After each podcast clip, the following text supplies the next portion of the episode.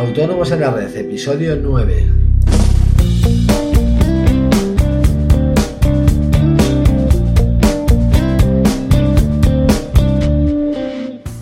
Muy buenos días y bienvenidos a esta novena entrega de Autónomos en la Red, el podcast en el que hablaremos de toda la actualidad fiscal y laboral y en general de todo lo que rodea al mundo de los autónomos.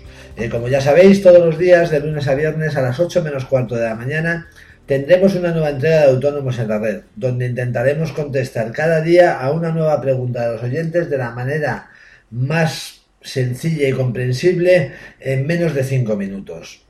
Ya sabéis que a través de nuestro formulario de contacto en, en asesoríafiscalautónomos.es eh, podéis enviarnos todas vuestras consultas, sugerencias, en fin, lo que nos queráis comentar. Eh, como siempre os digo, eh, todo vuestro feedback nos ayuda muchísimo a mejorar el podcast, por lo que agradecemos muchísimo vuestros, vuestros comentarios. Bien, en el episodio de hoy eh, vamos a intentar resumir todas las bonificaciones que hay para los autónomos. la más llamativa, sin duda, es la llamada tarifa plana, que ya tratamos con mucha más profundidad en el, en el, perdón, en el episodio 8, el de ayer. Esta bonificación es la que más anima a iniciar una actividad y la que nos permite iniciarla sin correr unos riesgos de gastos tremendos. Eh, pero bueno, además de esta bonificación existen otras bonificaciones. Así tenemos, por ejemplo, eh, la bonificación para autónomos en situación de maternidad o paternidad, eh, también conocida como la bonificación para conciliación de la vida familiar del autónomo consiste en un 100% de bonificación de la cuota, pero eso sí, eh, hay que contratar a un, desempleado para poderse beneficiar de, esta bonificación. Eh, podríamos decir que es una bonificación con letra pequeña, pero la verdad es que ayuda enormemente a sobrellevar esa complicada situación, sobre todo los primeros meses, de la autónoma madre o autónomo padre. También podemos hablar de las bonificaciones que hay por realizar una, una pluriactividad, ya sabéis, trabajar por cuenta ajena y por cuenta propia a la vez, eh, que tienen derecho a una reducción en las, en las cuotas, eh, pero bueno, esto ya lo hablamos con más profundidad en el episodio 3, con lo cual os, os animo a escucharlo si os encontráis en esa, en esa situación. Eh, también tenemos pues la las bonificaciones para los autónomos colaboradores, eh, que son los, los contratados por un familiar directo, que tienen una reducción del 50% sobre la cuota.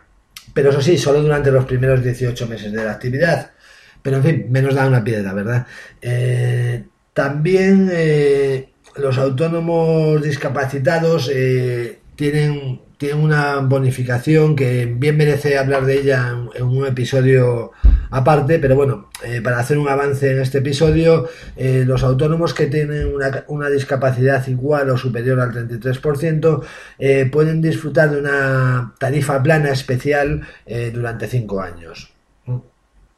también nuestros mayores con que bueno, en verdad con 65 años hoy se está en la flor de la vida, no tendrán que pagar la cuota de autónomos si han cotizado durante más de 35 años y aún tienen ganas de seguir trabajando como autónomos.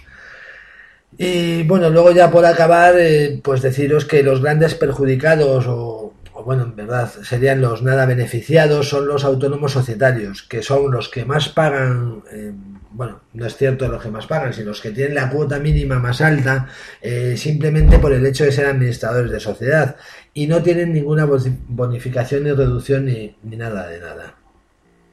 Este sería un breve resumen de, todas las bonificaciones a las que podemos acceder los autónomos.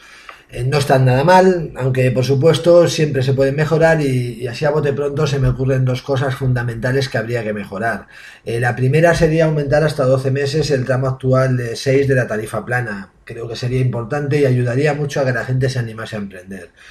Y la segunda, eh, es que no fuese tan sumamente complicado, por no decir imposible, que un autónomo cobre, el paro. La verdad es que eh, en vez de facilitar la creación de, nuevos autónomos que a su, vez generarán empleo, todo parece ser, no sé cómo decirlo, poner trabas, ¿no? poner eh, palitos entre las ruedas.